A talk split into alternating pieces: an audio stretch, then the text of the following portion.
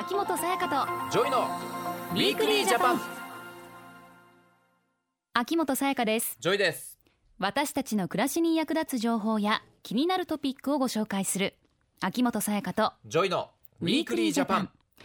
突然ですが JOY 君は今はい。自分らしく生きることできてますか？え？自分らしく？うん。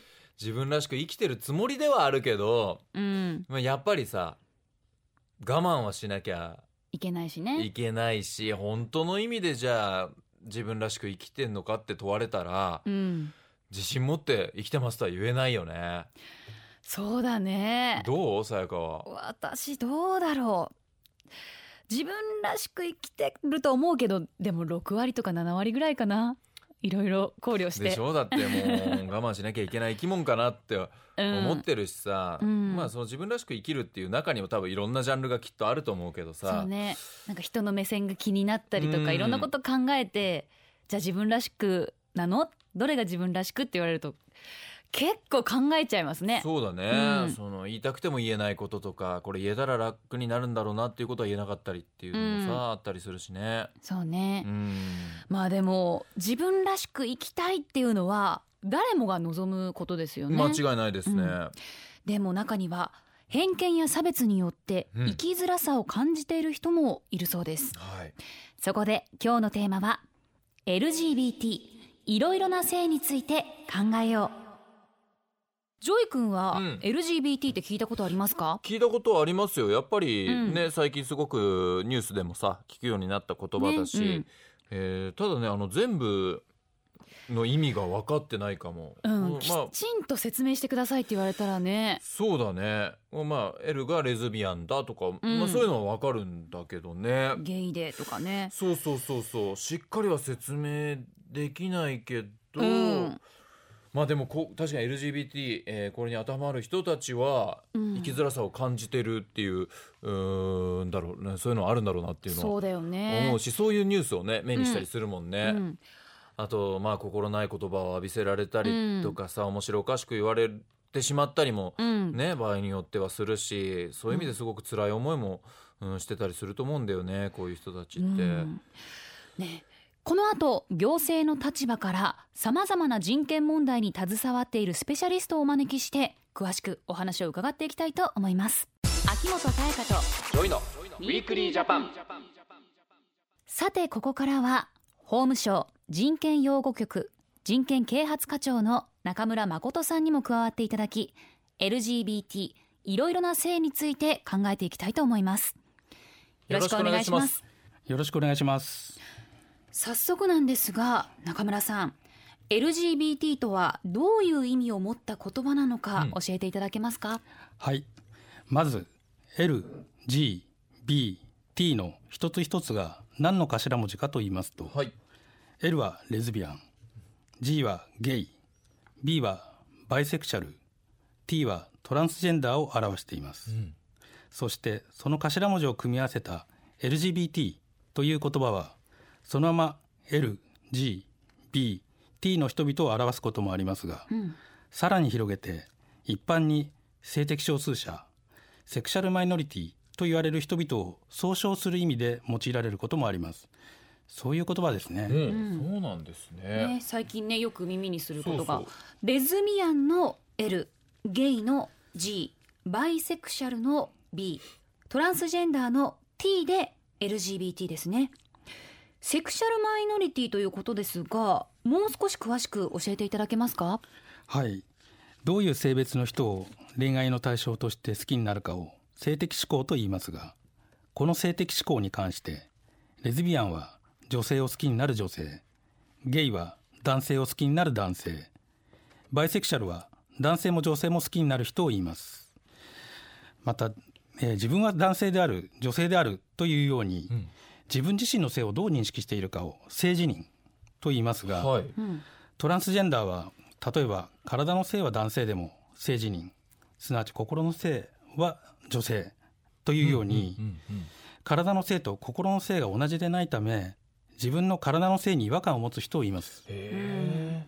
そうか。だからどういう性別の人を好きになるのか、うん自分の性をどう認識しているかということですね、中村さん。はいまたセクシャルマイノリティにはレズビアンゲイバイセクシャルトランスジェンダーの他にも男性も女性も好きにならない人や自分の性を決められない人とかあるいは自分の性を決めたくない人などさまざまな人がいらっしゃるんです、うん、本当にだからいろんなタイプの人がねいるってことなんだね。男性も女性も好きにならない人がいるっていうのは俺ちょっとこれ知らなかった。私もこれは初めてかもしれない、ね、必ず何かどっちかをなんか好きになるようにできてるのかなと思いきやそうじゃない人もいるっていうことなんだ、もうそれぞれいろんな形があるんですね、はい、ですから本当に LGBT だけではもうそれで、あの全体をカバーしきれない、うん、そうですねなのでよくあの LGBTQ とか LGBTI とか、そういう言い方をする場合もあるんですね。あ、そうか他にもあるから。ええうんまあ、あの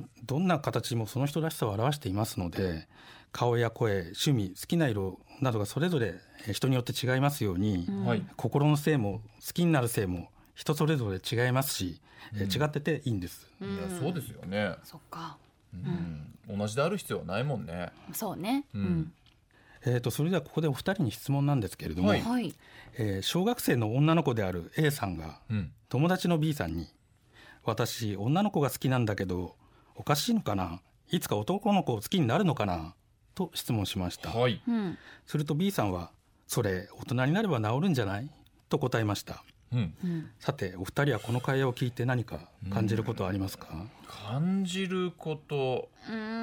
こうなんか大人になれば治ると思うよっていうこの答え方、まあ、治るっていう、まあね、言い方なんかちょっと、うん、病気じゃないからね。病気というふうに捉えてるのかなんか少しネガティブなふうに捉えてるのかなっていう言い回しですよね。うん、この A さんと B さんまだ子供だもんね。小学校の子供、ね、自分が子供の時になんて答えられるかなって。うん。って考えたら確かにこうなっちゃうかもね。大人になったら変わるよとか治るよっていう言い方はしちゃうかもしれないなと思うんですけど。こんな多様性があるって理解できてないかもしれないですね。うん、はい。そうですね。今あのおっしゃっていただいたように、まあ、この会話から気づいていただきたいのは、はい、どのような性別の人を好きになるかは治る治らないの問題ではなくて、はい、成長とともに気づいていくもので、うん、まあ、性はいろいろあるということですね。はい、うん B さんは女の子は男の子を好きになると思い込んでますよね。そうですね。でももしかしたら女の子を好きになるかもしれないし、どちらの性も好きになるかもしれないし、誰も好きにならないかもしれません。うん、性はとても多様なんです。そうですよね。うんだってこれ生きていく中でまたどんどん変わっていきますからね、うん、最初は女の子が好きだったけど、うん、男の子を好きになってしまうっていう男性もいるしさ、うん、やっぱどんどんどんどんいろんなきっかけで変わっていくものだから、多様だよね。ねそうですね。うん、でもこうした性の多様性に対して理解が進んでいないため偏見や差別があり生きづらく苦しい思いをしている方々がいらっしゃるんです。うん、これはありそうだな。ね、確かに、うん、具体的にはどんな偏見や差別があるんでしょうか？そうですね。うん、実際に学校や職場でいじめやからかいの対象となるキーの目で見られる、あるいは避けられるということはあるようですね。はいまたそうなるのが嫌なので周囲に知られないように隠して生きようとするんですけどそれでももし知られたらどうしようという不安がつきまとって苦しくなって生きづらくなるということもあると思います。はい、あとまあ社会の中での例ですが例えば採用試験において性的指向や性自認に関する質問項目があって就職しづらい状況になったりあるいは手術を受けて性別変更した人が公衆浴場の利用を拒否されたりといったようなことも実際にあるようです。そうかこれは辛いよね。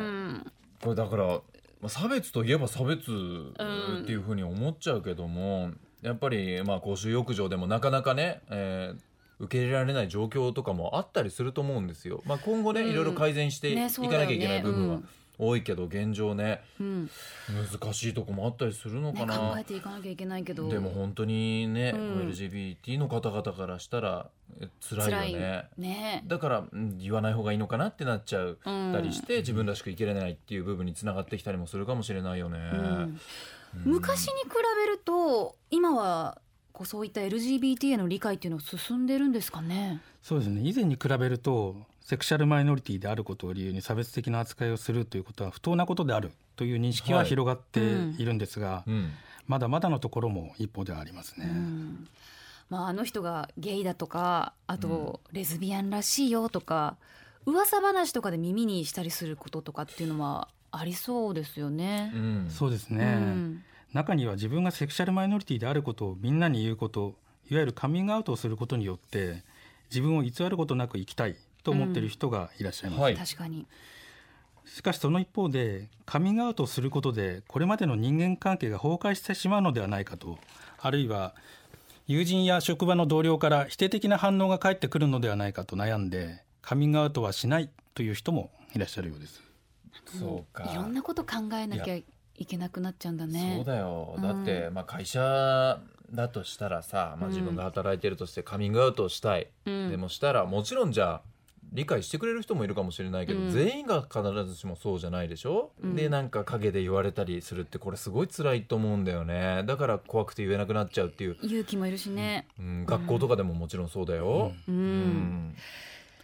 もし友人や職場の同僚から自分はゲイレズビアンなんだって打ち明けられたらどうしたらいいんですかね？その人が打ち明けたのは、まあ、その方を信頼したからだと思うんですよね、はい。うんで話を聞いて相談に乗ってあげていただければと思うんです。うん。でもびっくりして受け止めきれず他の人に話してしまったり面白半分に他の人に言いふらしたりしたくなるとかあるいは周りの理解を深めようという善意から他の人に広めようと思ってしまうとかそういった方もいるかもしれません。しかし本人の了解なく他人に暴露することは結果として本人を苦しめることにつながりかねませんうん、いや、うん。これ勝手に言うのは絶対ダメだよね。ね。やっぱその人を裏切ることになっちゃうしすごく勇気を出して言ってくれてることだと思うから、やっぱその2人の中に留めておいて、うん。しっかり向き合ってあげて、うん。どうしていくのっていうことを本人に聞いてあげないとね。ね。うん。うん。カミングアウトするかどうかや、はい。い、つ誰にどのように伝えるかは当事者本人が決めることですのでそうですね、うん。本人にカミングアウトを強要したりうんまして本人の了解もないのに勝手に周りの人に言ったりするようなことは決してあってはならないことだと思います。はい、でもね LGBT へのこう差別とか偏見がない社会ならば当事者もね、これ安心してカミングアウトできるんですけどね。そうですね、うん。その通りなんですけれども、うん。はい。ただカミングアウトするというのはそうしないと苦しい、うん。生きづらいという状況があるからなのであそうか、うん。本当はそもそもカミングアウトしなくても生きづらさを感じずにいられる社会これを目指していきたいんですよね。そうか。しなくても、ごもっともですね。そうだなこう言われるとまだそうだね、問題あるからこういう話題定義になるわけだから。みんなが理解すると、うん。うんあこういう性的指向なんだなとか、ううん。んっていうの別に、まあ、何とも思わないっていういうかね、うんあこういう人もいるよね。で。いいそうね。ん。だと思うんだよね。うん、いやでもこう今セクシャルマイノリティであることを理由に偏見や差別を受けて悩んでらっしゃる方もいると思うんですけれども、うん。そういう方々はどうしたらいいんですかね？はい、全国の法務局と地方法務局では職員や人権応援員が面接や電話などによって人権相談に応じています。はい。また要望に応じて調査や救済措置を講じています、はい。えー法務省 LGBT で検索すると法務省の LGBT 特設サイトをすぐに見つけることができます、はい。こちらに相談窓口の電話番号やメールで相談できるインターネット相談窓口のバナーがありますのでクリックしてみてください。また LGBT やセクシャルマイノリティとはどういったものなのか動画やクイズ形式で分かりやすく説明もしていますのでぜひご覧ください。では最後にメッセージをお願いします。はい。性のあり方は様々ですのでそのことを理解して違いを認め合い偏見や差別をなくして誰もが自分らしく生きることのできる社会を作っていきましょうゲストは法務省の中村誠さんでした。ありがとうございました。ありがとうございました Weekly Japan。日本国内の移動そして海外への渡航手段として活用される飛行機ビジネスでの出張やプライベートでの旅行など飛行機は私たちの生活に欠かせない空の交通機関です。そんな空の交通に対する理解と関心を高めていただけるよう毎年9月20日を空の日と定めています。また9月20日から30日を空の循環とし全国の空港などで管制塔や空港施設の見学ツアー体験搭乗や小中学生のための航空教室などさまざまなイベントを開催します。この機会にお近くの空港や航空施設へ行ってみませんか？イベント情報など詳しくは空の日ネットで検索してください。政府からのお知らせでした。ウィークリージャパン。東京 FM をキーステーションに全国38局ネットでお送りしてきました。秋元才加と JOYの Weekly Japan。今週は LGBT いろいろな性についてお話をしてきました、うん。本当にさまざまなね種類の性がうん。あるよね。うん。勉強になりましたね、なったなった。まあでも昔に比べて理解とか認識が広がっているっておっしゃられてはいたけど、うん。まだまだまだまだうん。ねなんだろうね。LGBT なんだよね。でもそそういう人なんだよねって言われても別にみんなが何とも思わないというか、あそういう人なんだねっって。て思える、うん、社会になったら一番いいし、うん、まあ、みんな違うから面白いんだけどね本当は人間。そして世界っていうのはさ。みんな違ってみんみないい。んないいですよ。本当有名なその言葉ですよ、うん。うん、だと思うけどな、ね、そんな社会になったらいいよね。うん、でもさ、うん。本当にこの LGBT っていう言葉がね今みんなに浸透し始めてきて、うん。いろんなことが世の中で変わり始めていくんじゃないかなって思うけどな。